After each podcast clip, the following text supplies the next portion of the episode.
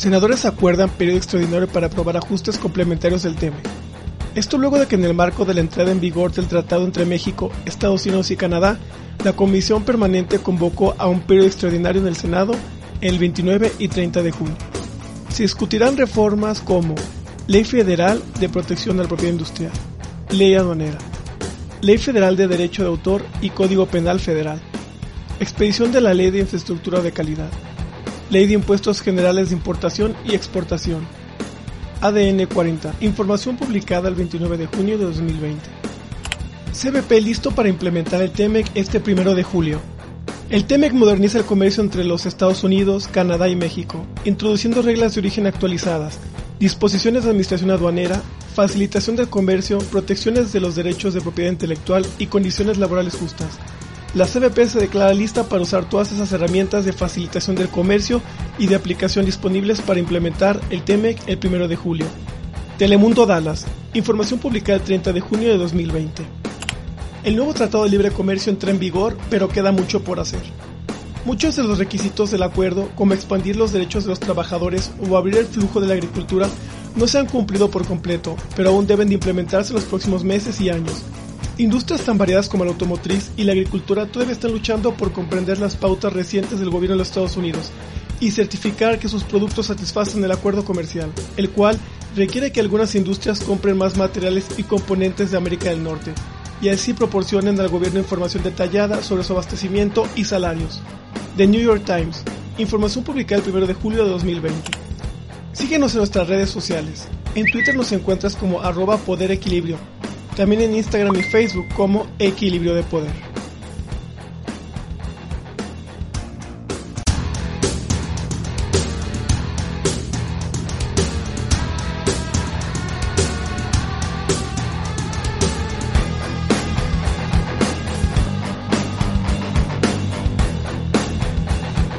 Bienvenidos amigos, esto es Equilibrio de Poder, su podcast semanal de política internacional comentada.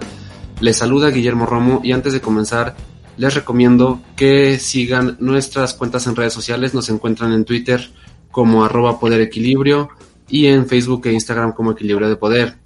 En dichas cuentas publicamos además de los enlaces a nuestros episodios contenido relacionado con los temas que analizamos semanalmente, artículos, infografías, entrevistas, videos, libros, películas, etc. Hoy contamos con un invitado especial, se trata del maestro Javier Brown César, es licenciado en Filosofía por la Universidad Panamericana, maestro en Política Educativa por la Universidad de Panamá y maestro en Administración Pública y Política Pública por el TEC de Monterrey.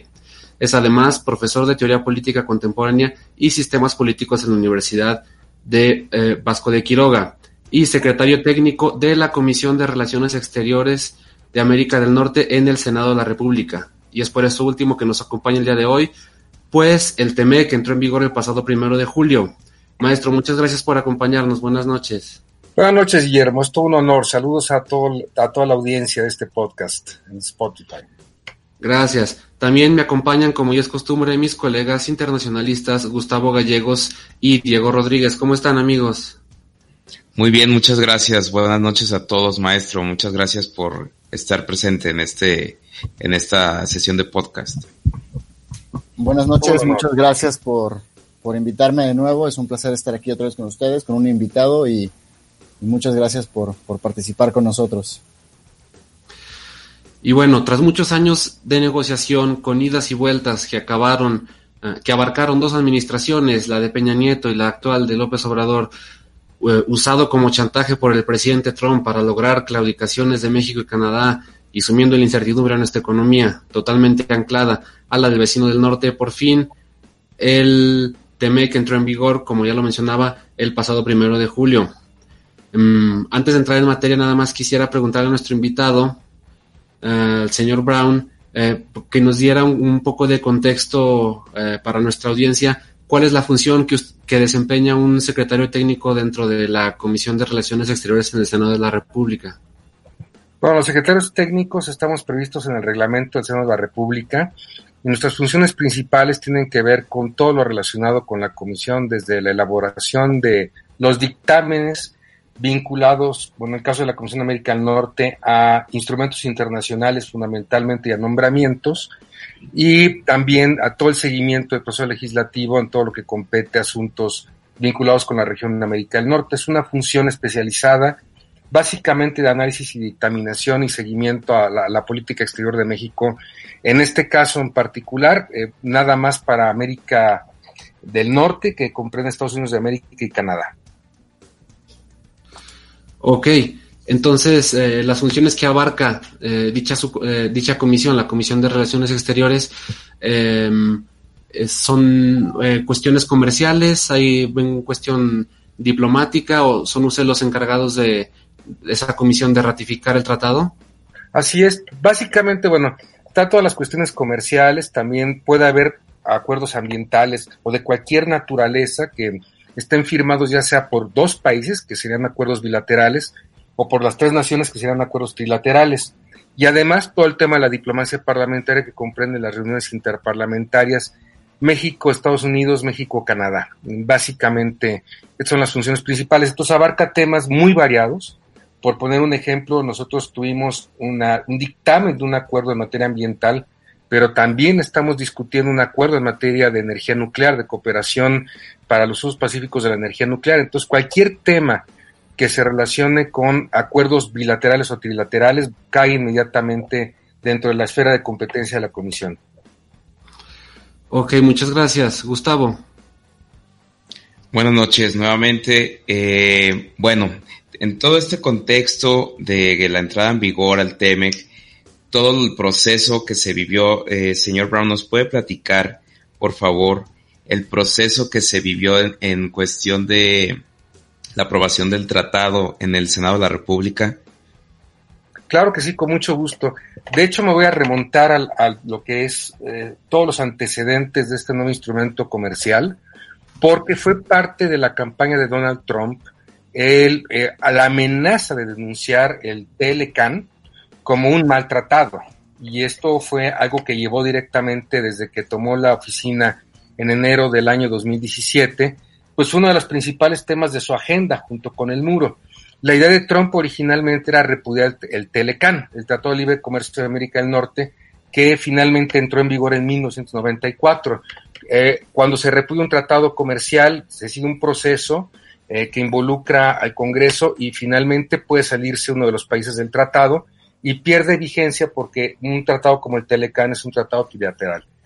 Ante la amenaza de Donald Trump de denunciar el Telecan, comenzaron las eh, negociaciones para poder ajustar y llevar a, la luz un nuevo instrumento eh, de relaciones comerciales trilaterales. Originalmente el instrumento comprendió una fuerte agenda de negociación con los Estados Unidos de América y Canadá quedó un poco relegado. La renegociación empezó formalmente con una ronda en agosto de 2017 y esta fue una negociación bilateral con el gobierno de los Estados Unidos eh, de América. Después fue una segunda ronda donde esta ronda se realizó en México que fue en septiembre y en esta ronda otra vez participaron los gobiernos de México y de Estados Unidos de América. Para la ronda 3, que tuvo lugar el del 23 al 27 de septiembre, ya participó el gobierno de Canadá. Sin embargo, queda fuera otra vez de las negociaciones en la ronda 4, eh, que comienza en octubre 11 y termina en octubre 17. Hay una ronda 5 en México donde tampoco participa Canadá y es con Estados Unidos de noviembre 7 a 21. Hay una ronda 6 donde vuelve a incorporarse Canadá que es de enero 23 a 28 ya del año 2018.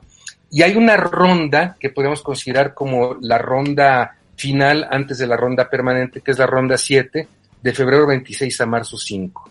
Y ya al final hay una ronda permanente de abril a mayo de 2018, donde se ajustan los textos, se hace la revisión legal con un plazo de 60 días y en noviembre en Buenos Aires se firma finalmente por parte de los titulares del Ejecutivo de los tres países, el presidente eh, Donald Trump, el presidente Enrique Peña Nieto todavía en funciones, ya a punto de salir, y el primer ministro de Canadá, eh, Justin Trudeau. Esto se firma el 30 de noviembre de 2018 y con esto concluye propiamente el proceso de negociación del TEMEC, el nuevo instrumento que se llama en inglés USMCA y, eh, o CUSMA y que en español se le bautizó como TEMEC. Y esto se lleva directamente a la discusión en el Senado de la República. Entonces, básicamente este es el resumen de lo que sucede previo a la eh, aprobación del Senado de la República del nuevo tratado comercial.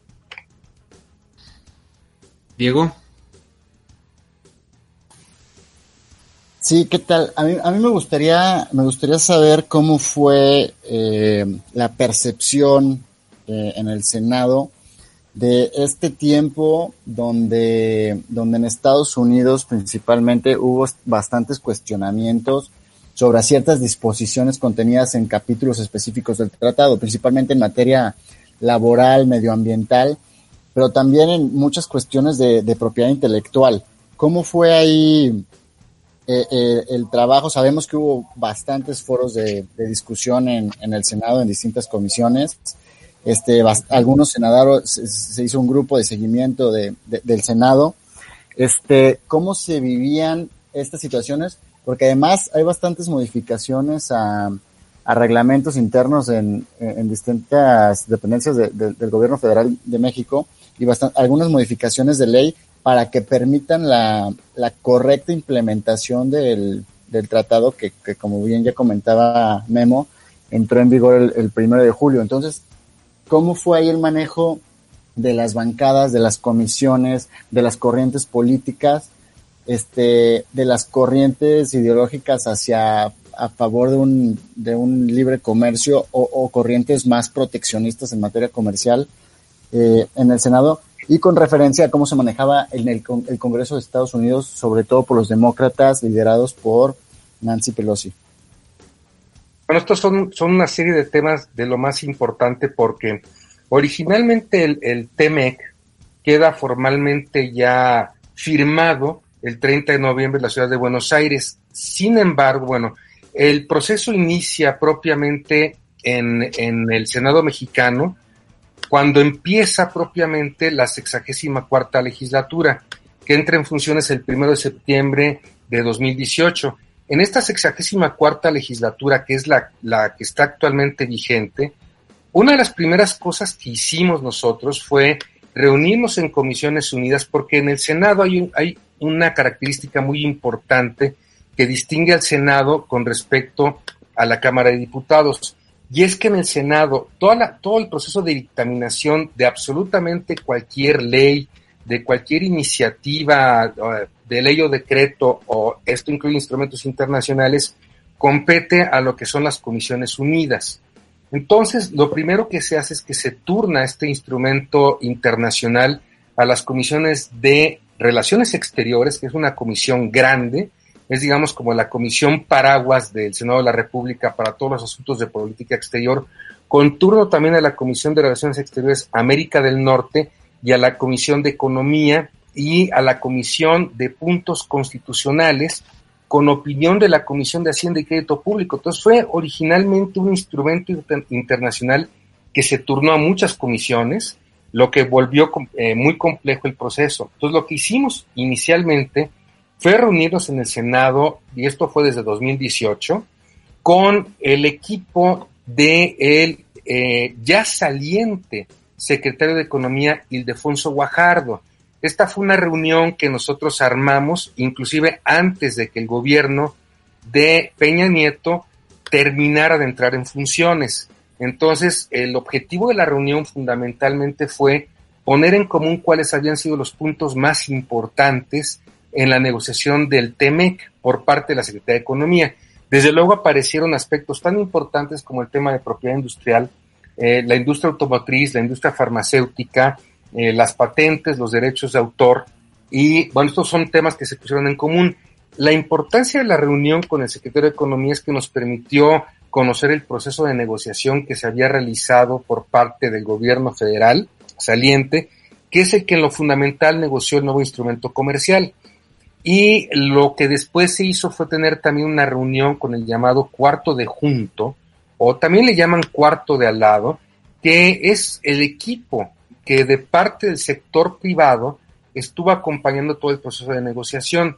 Entonces, el instrumento internacional nos, nos es turnado a las comisiones, tenemos estas reuniones de comisiones donde conocemos primero la perspectiva del gobierno federal y los asuntos delicados del, del, tratado, las ventajas para México y también aquellos puntos complicados para México. Y después tuvimos esta reunión con el cuarto de junto. Y esto, eh, bueno, el, proceso de negociación fue muy complicado. Había temas muy sensibles, eh, que son los que ya mencioné, y lo que fue muy difícil para el Senado en términos de procesar el nuevo instrumento comercial internacional trilateral es que eh, el, el, acuerdo, el, el, nuevo acuerdo comercial fue motivo de un periodo extraordinario de sesiones en el Senado de la República, que se convoca en el mes de junio. Finalmente termina aprobándose el TEMEC en lo global el 19 de junio de 2019 no obstante, y como ya bien comentaron, después se dio un cambio en el equilibrio de poder en el Congreso de los Estados Unidos, en lo que es la Cámara Baja, la House of Representatives, donde los demócratas ganan la mayoría de la House y lo que buscan es abrir el TEMEC. Ya habiendo sido firmado por los tres gobiernos, buscan abrirlo. Eh, y esto no es posible porque un tratado comercial que es firmado ya por los titulares del Poder Ejecutivo en representación de los estados nacionales, ya no puede ser modificado, pero sí puede ser motivo de algunas adiciones eh, que se llaman, suelen llamar coloquialmente cartas paralelas, y que en el caso de México fue un, un protocolo modificatorio del de TEMEC, eh, que los Estados Unidos le llamaron un, un este, es una especie de, no es un adendum, sino que es una, es una, una reforma en la que ellos modifican algunos aspectos fundamentales del tratado sin que se modifique el contenido del tratado per se, pero sí se, se genera un tipo de adendo que eh, contiene temas específicos que son los que mencionaron, principalmente el tema laboral, el tema ambiental y el tema farmacéutico, y esto los norteamericanos llaman un amendment.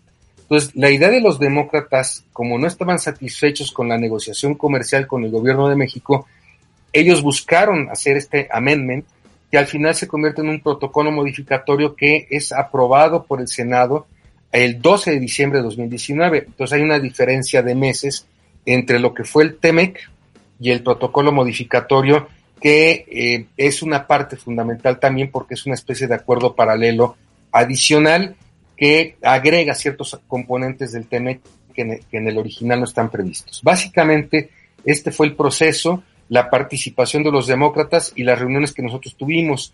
Nosotros consideramos desde el Senado que hubiera sido deseable tener un, un parlamento abierto, que es un esquema de participación activa de los diferentes sectores involucrados para efecto de discutir más a profundidad el instrumento comercial. Debo señalar que el Senado no puede modificar los contenidos de los instrumentos internacionales, no puede mover una sola coma, lo único que puede hacer el Senado es aprobar o no aprobar un acuerdo comercial. El Senado no tiene facultades específicas para modificar ningún tipo de acuerdo comercial y en consecuencia si quisieran hacerse algún tipo de modificaciones tendrían que ser a un tipo de amendment, como le llaman los norteamericanos, o como nosotros le llamamos un protocolo modificatorio adicional. Pero esto ya quedó eh, aprobado el 12 de diciembre de 2009, de 2019, perdón, y ya con eso eh, pudo entrar en vigor el TEMEC el primero de julio. Un proceso sin duda complicado, eh, y si bien con muchos obstáculos como fue los chantajes eh, mediáticos del presidente Trump, pero también los cambios de gobierno y de congresos en, en, en, los tres países que forman parte del tratado. Y es aquí donde le pregunto, maestro, si es válido decir que el TEMEC eh, es una evolución del Telecán o, o considera usted que es un acuerdo completamente distinto o qué se agregó y se quitó con respecto a, al antecesor. Bueno, esto, es, esto, realmente es la gran pregunta entre el TEMEC y el Telecán. El problema del Telecán, que entró en vigor el 1 de enero del 94, es que era un instrumento comercial que no preveía, no preveía algún tipo de cláusula de revisión. Por lo tanto, con el paso del tiempo, poco a poco comenzó a, ser obsoleto con respecto a una serie de avances, principalmente en los ámbitos tecnológicos o de propiedad industrial y de derechos de autor. Eh, hay una gran diferencia. Hay que hablar, de hecho, de que son dos instrumentos diferentes.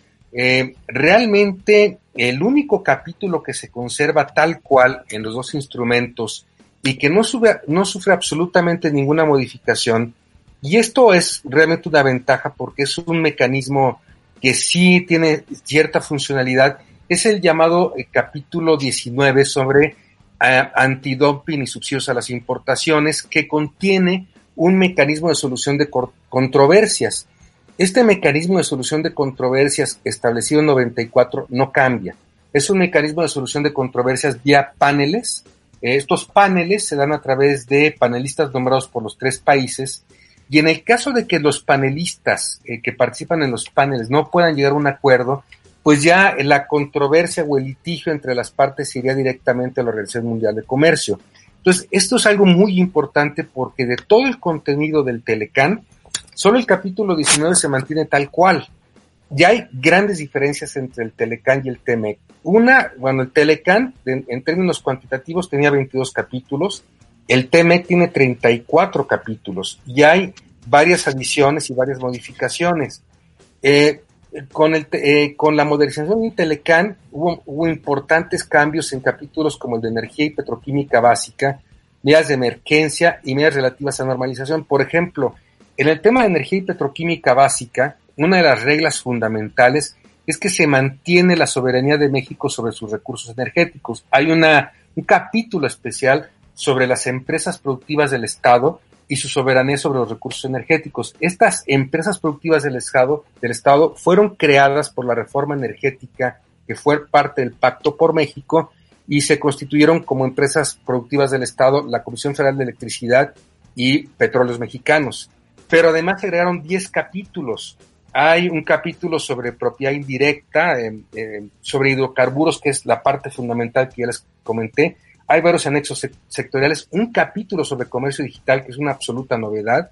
Hay un capítulo laboral, que eso no le satisfizo a los, a los demócratas y llevó finalmente a este, este amendment, a este protocolo modificatorio con un fuerte componente laboral. Hay un capítulo ambiental que inclusive fue motivo de un acuerdo paralelo que lo regula, que es el capítulo 24. Eh, hay una carta, un acuerdo paralelo, que es un acuerdo ambiental trilateral entre México, eh, Estados Unidos y Canadá, que también fue aprobado en el Senado y que remite directamente al capítulo 24. Hay un capítulo nuevo sobre pequeñas y medianas empresas, uno sobre competitividad, que es muy importante y no estaba en el Telecán, y un capítulo sobre anticorrupción, que es una absoluta novedad, más una adición sobre prácticas regulatorias fundamental, que es lo que lleva a las llamadas reglamentaciones uniformes que ya fueron aprobadas por los tres países. Y también vienen temas de política macroeconómica y de tipo de cambio, que es muy novedoso porque se refieren a temas de estabilidad en los grandes agregados económicos, que es algo no contemplado el Telecán. Entonces, finalmente, nosotros debemos de decir que el TEMEC sí es un instrumento diferente, pero además prevé una cláusula de revisión. El TEMEC, eh, a lo largo de en 16 años, puede o no ser ratificado por los tres países parte, pero en seis años se puede revisar, se abre el, contenido del TEMEC y se inicia otra vez el proceso de negociación para el caso de realizar ajustes en concordancia con los tres gobiernos, lo que llevaría a una nueva firma y a una aprobación de los contenidos modificados por los tres países. Y es el proceso normal que se seguiría y que se siguió, de hecho, con el TEMEC. Primero lo firman los ejecutivos, después pasa a los congresos de los países, en el caso de México al Senado nada más, y al final, una vez aprobados estos contenidos modificados, ya entrarían plenamente en vigor de acuerdo a las disposiciones de las leyes de entrada en vigor de Estados Unidos y Canadá y a eh, la publicación en diario oficial de parte de México. Y esto es algo importante de mencionar. En el caso particular de Estados Unidos y Canadá, ellos no realizan modificaciones ni hacen adecuaciones a su marco jurídico porque sus leyes se basan fundamentalmente en el Commonwealth de inspiración británica. Ellos lo que hacen es aprobar una legislación de implementación del TEMEC, a diferencia de México que nosotros aprobamos el, el tratado y aprobamos modificar una serie de leyes. Básicamente esto es lo que se refiere a las diferencias entre estos dos importantes instrumentos comerciales que como ven y en resumen son muy diferentes, muy, muy diferentes. Es de ahí que en, estas diferencias legislativas entre los países que usted menciona, que en, México se llame tratado y en los países eh, del norte agreement, es... Eh, pues en el fondo, en el fondo es, es este la denominación que le dieron allá de agreement es con para efecto de un proceso de revisión total del Congreso de los Estados Unidos eh, involucraba a los demócratas. O sea, hay una diferencia sustantiva porque un agreement involucra a las dos cámaras. Y esto es lo que realmente, pues tal vez no previó el gobierno de Estados Unidos, que al entrar en la modalidad de un agreement, eh, entran directamente las dos cámaras y no previeron el nuevo equilibrio de poderes que se dio en la elección de noviembre cuando los demócratas ganan la mayoría de la, de la Casa de Representantes, la House, y es cuando ellos eh, buscan abrir sobre todo los temas laboral, ambiental y de farmacéuticos. Y en México eh, las denominaciones son muy cambiantes, pero absolutamente todo instrumento internacional, llámese tratado o acuerdo, necesariamente es aprobado por el Senado de la República. Ahí no hay absolutamente ninguna intervención de la Cámara de Diputados. La Cámara de Diputados no tiene competencias específicas en materia de política exterior, como si las tiene el Senado, tal como lo prevé el artículo 76 constitucional de facultades exclusivas del Senado de la República. Maestro, y refiriéndonos al, a, las cláusulas de revisión, entonces estas cláusulas que se prevén, bueno, pues si llegara las circunstancias conforme vaya avanzando el tiempo, me surgen algunas dudas de, bueno, faltaron cosas, quedaron cosas pendientes en este nuevo tratado. Eh, México, cuáles fueron sus irrenunciables. Y bueno, sabemos por las noticias que México tuvo varias, varios conflictos, mayormente en el tema laboral, por la mano de obra, que pues es muy diferente, cuestiones sindicales, eh, denominaciones de origen, como eh, las industrias, por ejemplo, la, industria automotriz, que también sufrió grandes cambios, eh, las, los medicamentos farmacéuticas para que puedan entrar los genéricos, México que tuvo que abrogar su ley de metrología y normalización para dar a paso a una nueva ley. Con todo, con todo este contexto, entonces, ¿cuáles fueron los, eh, reitero, cuáles fueron los irrenunciables? ¿Qué tanto se dio México y qué cosas quedaron pendientes en este nuevo tratado que pudieran ser eh, consideradas nuevamente en, dentro de las cláusulas de revisión que se aplicarán en unos años? Bueno, una de las cuestiones más importantes del, del TEME fue la negociación de lo que se llama la regla de origen para el sector automotriz. Como es ya muy sabido, la industria automotriz mexicana, principalmente lo que se refiere a autopartes, tiene una vocación de exportación verdaderamente extraordinaria y es de nuestros, de nuestros principales ramas de exportación y es de nuestras grandes fortalezas. La preocupación de parte de Estados Unidos y Canadá, por un lado, se refiere a la cuestión de la regla de origen. ¿La regla de origen a qué se refiere? Principalmente al valor de contenido regional que tiene un, un producto final. O sea, de las partes de un automóvil ya finalmente ensamblado, donde se termine de ensamblar, cierto porcentaje de las partes tiene que ser armado dentro de la región de América del Norte. Entonces, una de las cuestiones más delicadas de negociación fue que los norteamericanos buscaban un muy alto valor de contenido regional, o sea que una cantidad, un porcentaje muy alto de las partes de los vehículos fueran producidos en la región de América del Norte. Lo que se logró finalmente con respecto al Telecán fue incrementar el valor del contenido regional de 62.5 al 75%, o sea, tres cuartas partes de los vehículos producidos en América del Norte deben tener componentes propios de la región de América del Norte y no pueden incluir componentes, por ejemplo, de China, que es uno de los principales exportadores de acero y aluminio. Y esta es una, una restricción muy importante porque limita el comercio con otros países en términos de los insumos requeridos para la industria de autopartes. Otro fue el, el tema del valor de contenido regional. Una de las grandes críticas de los demócratas con respecto a eh, todo nuestro sistema productivo nacional eh, se refiere al tema de los salarios en, las maquiladoras y sobre todo a las condiciones de seguridad y higiene de, las empresas, pero también a la democracia sindical.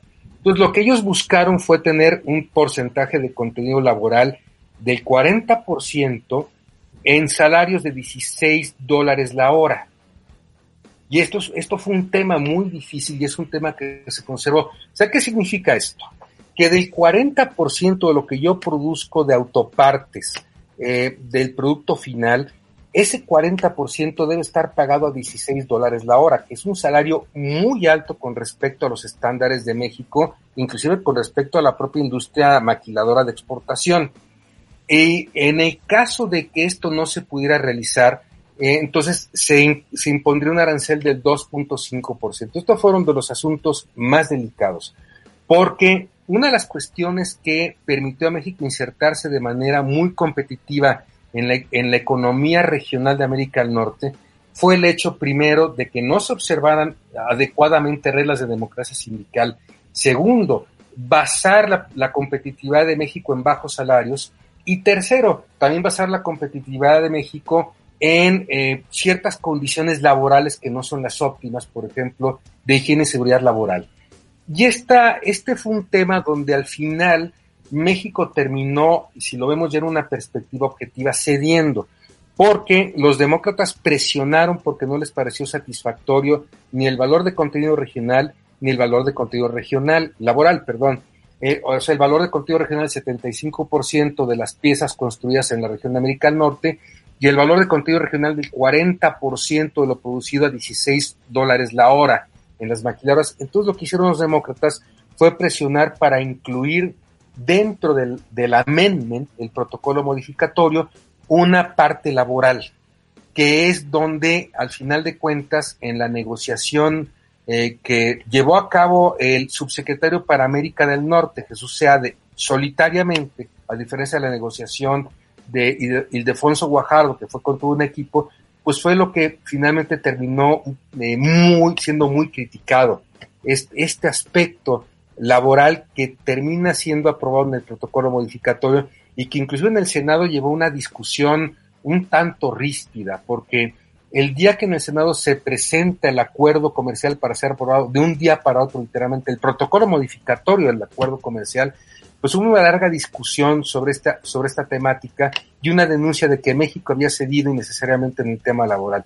Ahora, uno de los irrenunciables principales de parte del gobierno mexicano, y este se logró mantener y fue un éxito de la negociación, pero esto viene desde la administración anterior, fue el mantenimiento del esquema de paneles para la solución de controversias. Hoy, México ya tiene la lista de panelistas, ya está publicada en la página de Secretaría de Economía, junto con lo que se llaman las reglamentaciones uniformes que permiten para los tres países tener una normatividad común que eh, permite la implementación satisfactoria del tema. Entonces, este tema laboral en particular sí fue uno de, esos donde más rispidez hubo y donde México sí terminó cediendo más. Pero es un tema complejo que valdría la pena eh, andar si a ustedes les parece bien. Claro. Nada más este, me surge la duda de eh, con base en todo esto y de las controversias que hubo en el, en el Senado de la República, eh, entonces quedaron cosas pendientes en este tratado, algo que alguien no haya quedado totalmente pues satisfecho y que quisieran retomar eh, o, o que casi es una garantía que van a retomar en la renegociación. Bueno, en, de parte de Canadá, el tema de lácteos con el que tuvieron que entrar fue una sesión a la industria norteamericana de adquisición de lácteos. Es algo que tal vez el gobierno canadiense pudiera abrir en el futuro. Para el caso de México, y esta es una pregunta muy pertinente, lo que se inició como parte del proceso de la armonización legislativa, y esto es algo fundamental, en Estados Unidos y en Canadá no se requiere ningún tipo de armonización de ninguna ley, eh, por, por la base del derecho que es el Commonwealth norteamericano. Nuestro derecho positivo, que tiene una naturaleza diferente, sí requirió una armonización legislativa. Entonces, los temas que al final de cuentas fueron objeto de modificaciones o de nuevas leyes, fueron, terminaron siendo cinco muy importantes y donde tal vez podría haber algún tipo de revisiones posteriores. El primero que tiene que ver con la infraestructura. Eh, se aprueba una nueva ley de infraestructura de la calidad que tiene relación con todas aquellas normas y, estándares de calidad que debe seguir la administración pública y los particulares. Esto es lo que al final de cuentas supera la ley de metrología y normalización con una nueva ley que establece los estándares y las normas y las competencias de los órganos de la administración pública en tal materia. La segunda ley fue la ley de propiedad industrial, que ahí es también uno de los temas más difíciles y más controvertidos porque se refiere a la protección de patentes eh, y, y, de, y esto es un tema que para Estados Unidos principalmente es verdaderamente relevante. Un tercer tema que llevó una eh, reforma al Código Penal Federal tiene que ver con los productos de la industria cinematográfica. Como sabemos, en México hay una gran industria de piratería en torno a los productos cinematográficos y por lo tanto era necesario hacer reformas que fueran mucho más fuertes y tener una legislación más robusta que castigue de una manera más estricta la eh, duplicación ilegal de materiales filmográficos principalmente. La otra normatividad que tuvo que ser ajustada fue la ley de derechos de autor y finalmente se llevó también una, una actualización del marco jurídico en lo que se refiere a los impuestos de importación y exportación y una armonización de nuestra ley aduanera. Entonces sí hubo un proceso que nos obligó a realizar una serie de reformas legales. Posteriormente a eh, lo que fue ya la aprobación en el Senado del protocolo modificatorio. Esto se dio en un periodo extraordinario de sesiones antes de la entrada en vigor del TEMEC. Todavía antes, para que pudiera realmente real, tener, tener un éxito en la implementación del TEMEC, fue necesario realizar una, un ajuste a nuestro marco laboral, a la Ley Federal del Trabajo, para efecto de introducir reglas mucho más estrictas de democracia sindical, rendición de cuentas, eh, fundamentalmente y condiciones de higiene en el trabajo. Sin duda el tema laboral es el más delicado porque el protocolo modificatorio del TEMEC, el amendment de Estados Unidos, prevé un mecanismo que permite que inspectores norteamericanos puedan venir a México a supervisar la situación de eh, las plantas y ver si se cumplen con la normatividad de higiene y de seguridad en el trabajo, pero también pueden supervisar en materias de democracia sindical. Y esto es algo que quedó en el protocolo modificatorio como una especie de mecanismo de panel de emergencia en materia laboral. Y es algo que realmente no gustó porque el supuesto de este, este mecanismo de panel de controversia laboral es que si por alguna razón los norteamericanos consideran que hay una violación de la normatividad laboral interna mexicana, ellos pueden enviar supervisores. Se parte el principio de presunción de culpa y no el principio de presunción de inocencia del derecho acusatorio. Y por lo tanto, una instancia en Estados Unidos puede iniciar un proceso, mandar supervisores a eh, las fábricas, a las maquilas mexicanas para ver si se cumplen las condiciones de higiene, seguridad y de democracia laboral, lo cual realmente pues yo considero que debió de haber sido parte de una negociación mucho más profunda y ahí es donde cedimos porque esto se interpretó en el Senado como una, una sesión de soberanía y hubo críticas muy fuertes hacia cómo abrimos, eh, a, a, raíz de la presión de los demócratas, este tema laboral y permitimos la existencia de estos supervisores o inspectores laborales norteamericanos viniendo a México. Entonces, esto, esto es uno de los temas que tal vez nos lleve a posteriores modificaciones en unos seis años. Y dependientes en México queda todavía una, eh, una reforma a la ley de variedades vegetales, que no entró en el periodo extraordinario de sesiones que apenas tuvimos eh, el mes pasado y que fue parado el tema en la, en la Cámara de Diputados porque no había consensos con el sector productivo, específicamente con el sector primario.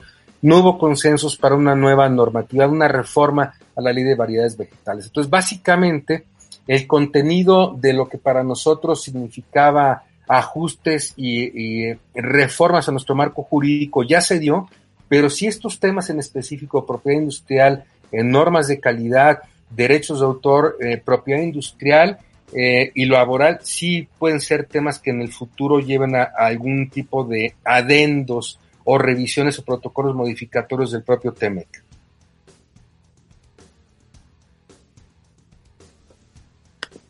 Diego.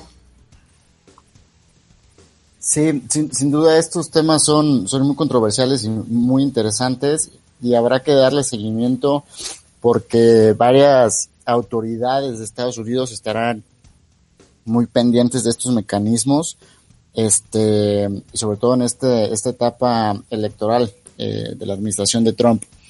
Maestro, en, bueno, entendemos que los tratados comerciales son instrumentos, son, son vehículos con reglas, pero no por ello aseguran un desarrollo o un crecimiento económico, generación de riqueza y de empleos, ni atracción de inversión o, bienestar.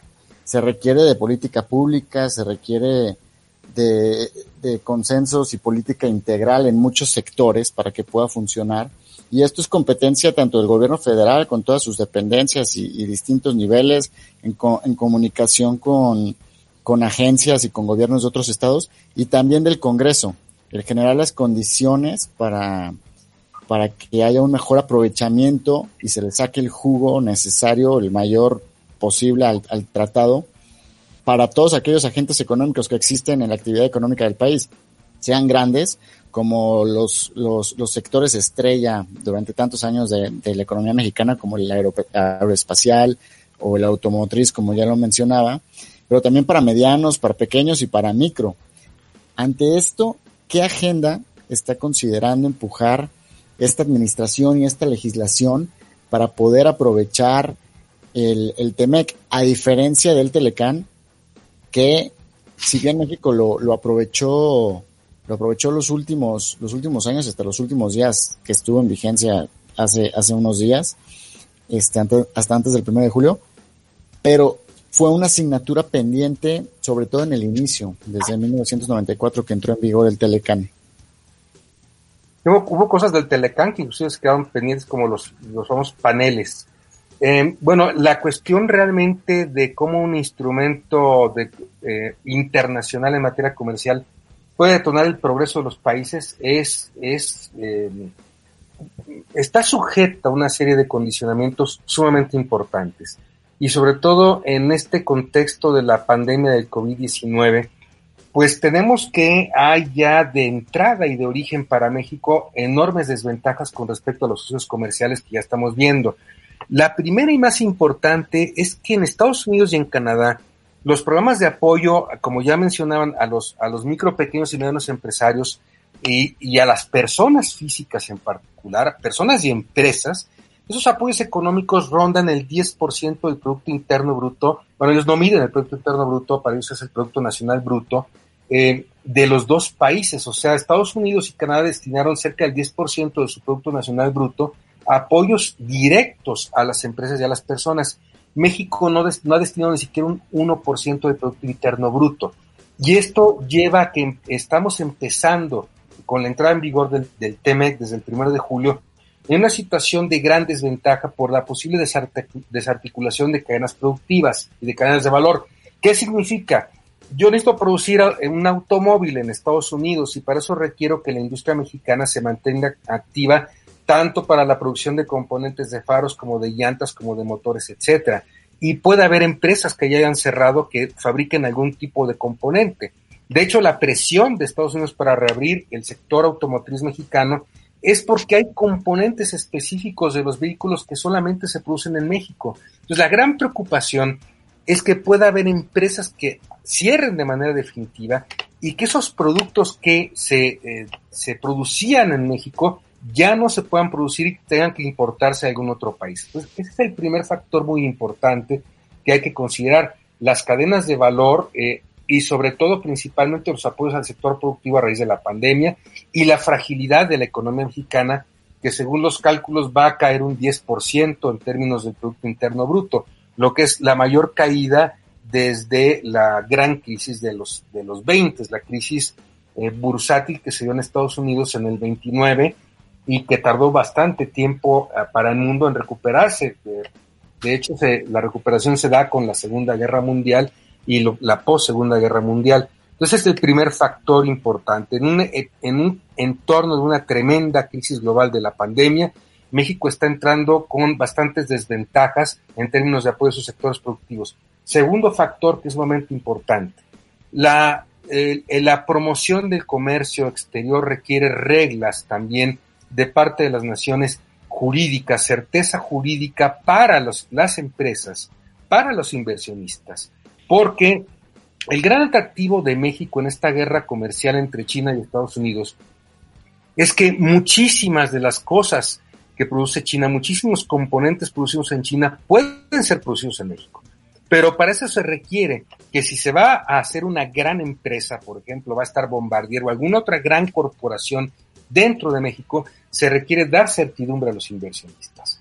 Y el gobierno ya ha dado señales bastante preocupantes de que está dispuesto a romper reglas ya establecidas y acuerdos ya establecidos y pactos y contratos ya establecidos con gobiernos extranjeros, lo que es, es un muy mal precedente que ya llevó a, mecanismos de controversia internacional.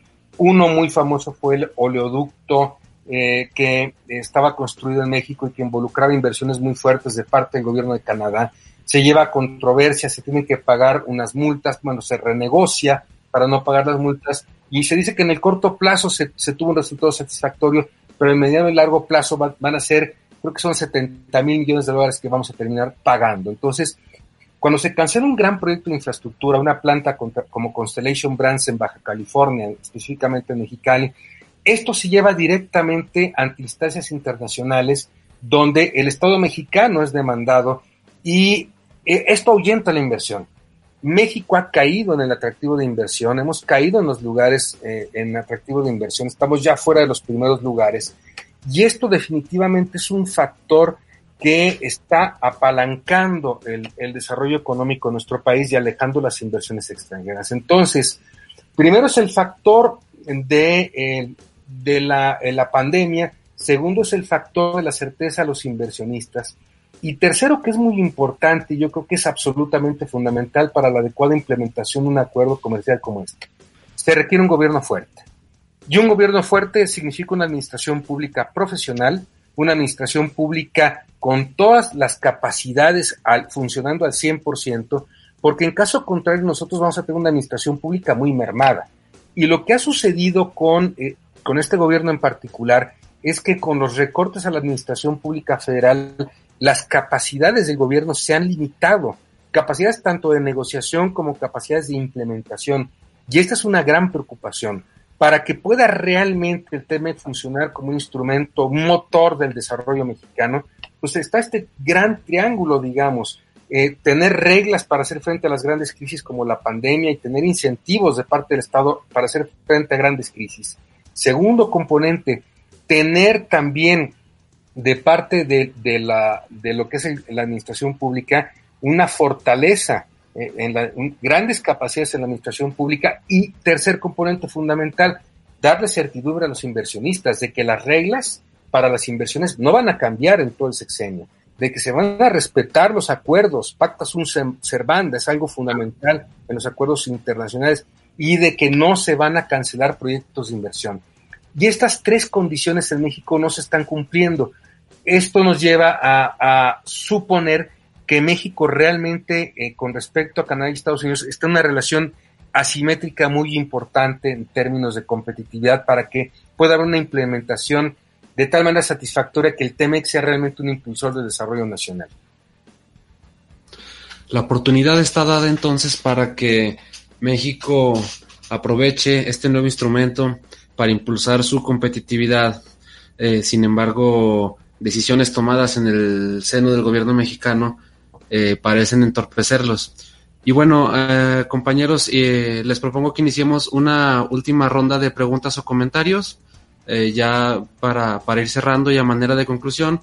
Yo le preguntaría a Maestro Brown em, su perspectiva sobre la relación México-Estados Unidos, sobre todo mm, considerando que ha sido muy inestable dada la manera de hacer política del presidente Trump, dado que el presidente López Obrador parece no prestarle mucha atención a la política exterior, aunque, aunque en estos momentos se encuentra allá en Washington, y, y de cara también a, a, esta visita y a la elección presidencial de noviembre.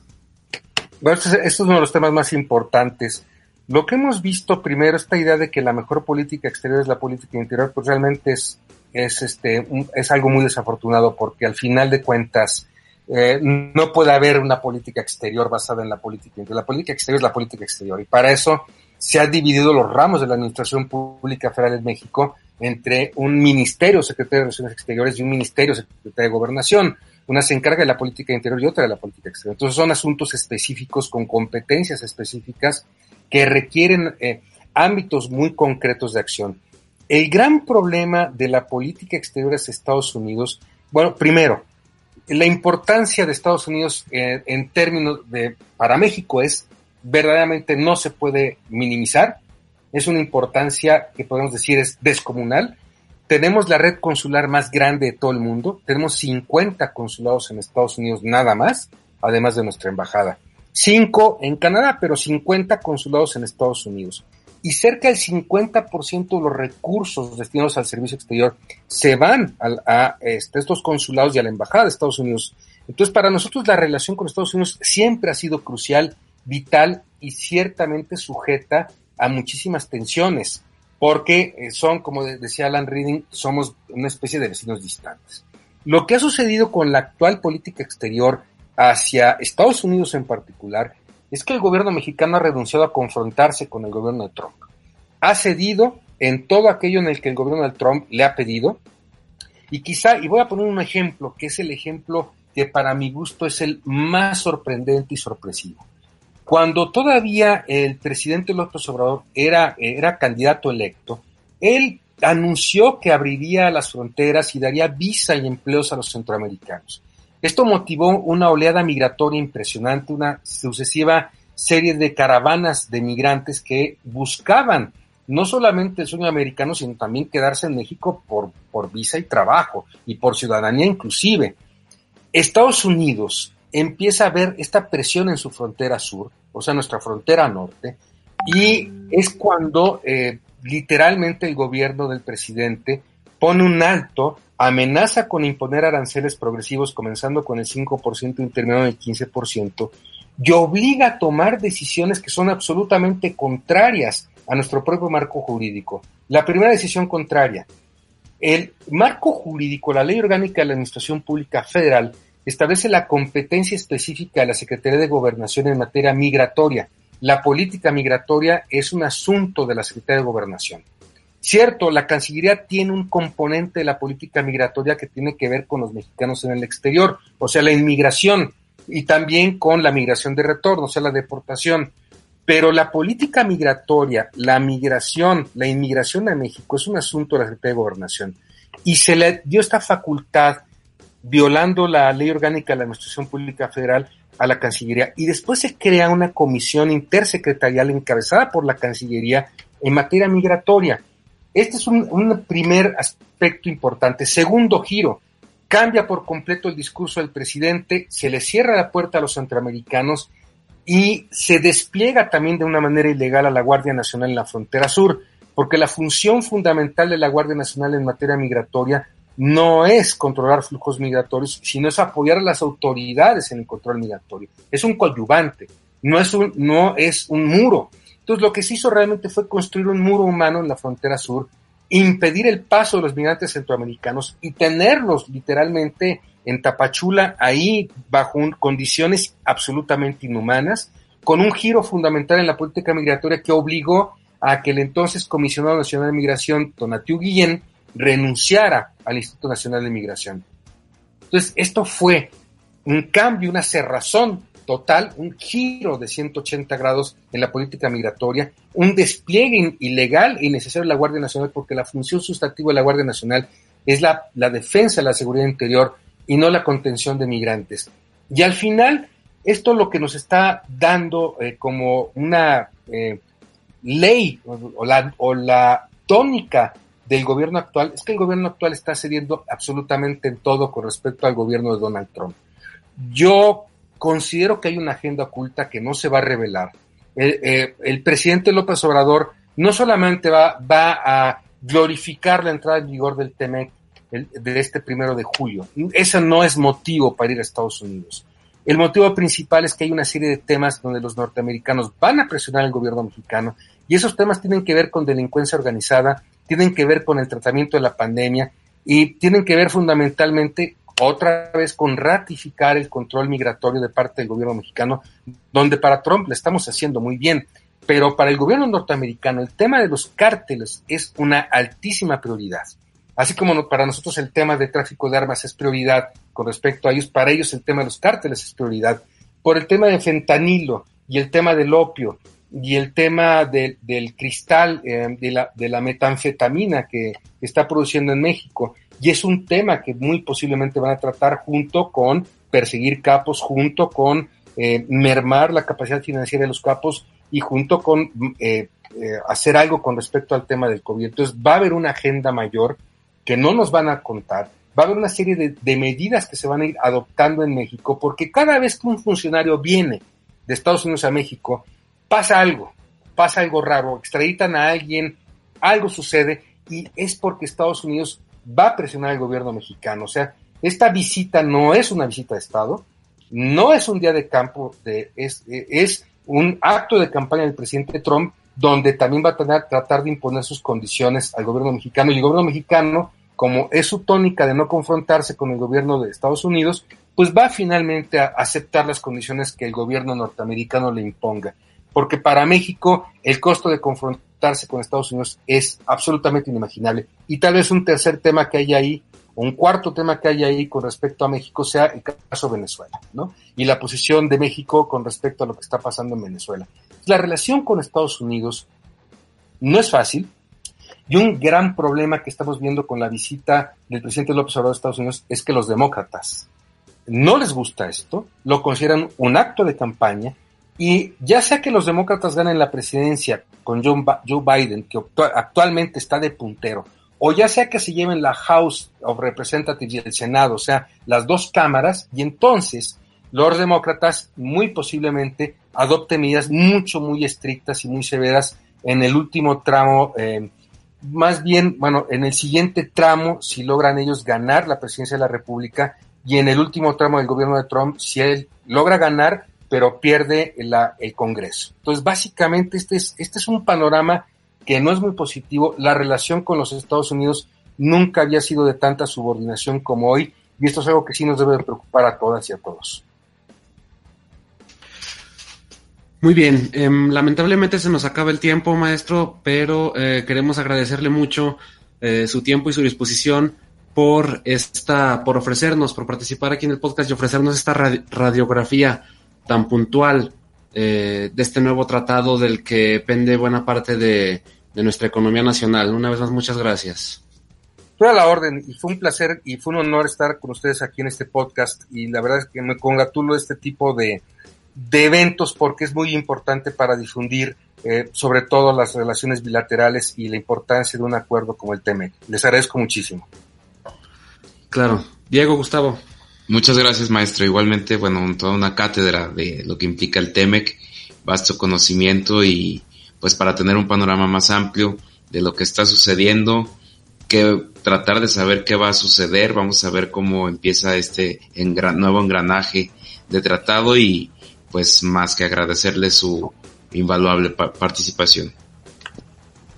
Sí, muchas gracias, me sumo al agradecimiento por, por participar, por aceptar nuestra invitación y como comenta, es este es una agenda bastante integral, no es únicamente un tema comercial, sino todo aquello que nos relaciona con nuestros socios de América del Norte. Así que, pues muchas gracias por todos estos comentarios, toda esta sapiencia de, de, política y, y pues nada, gracias. Gracias. Gracias a Oscar en producción y nos escuchamos la próxima semana.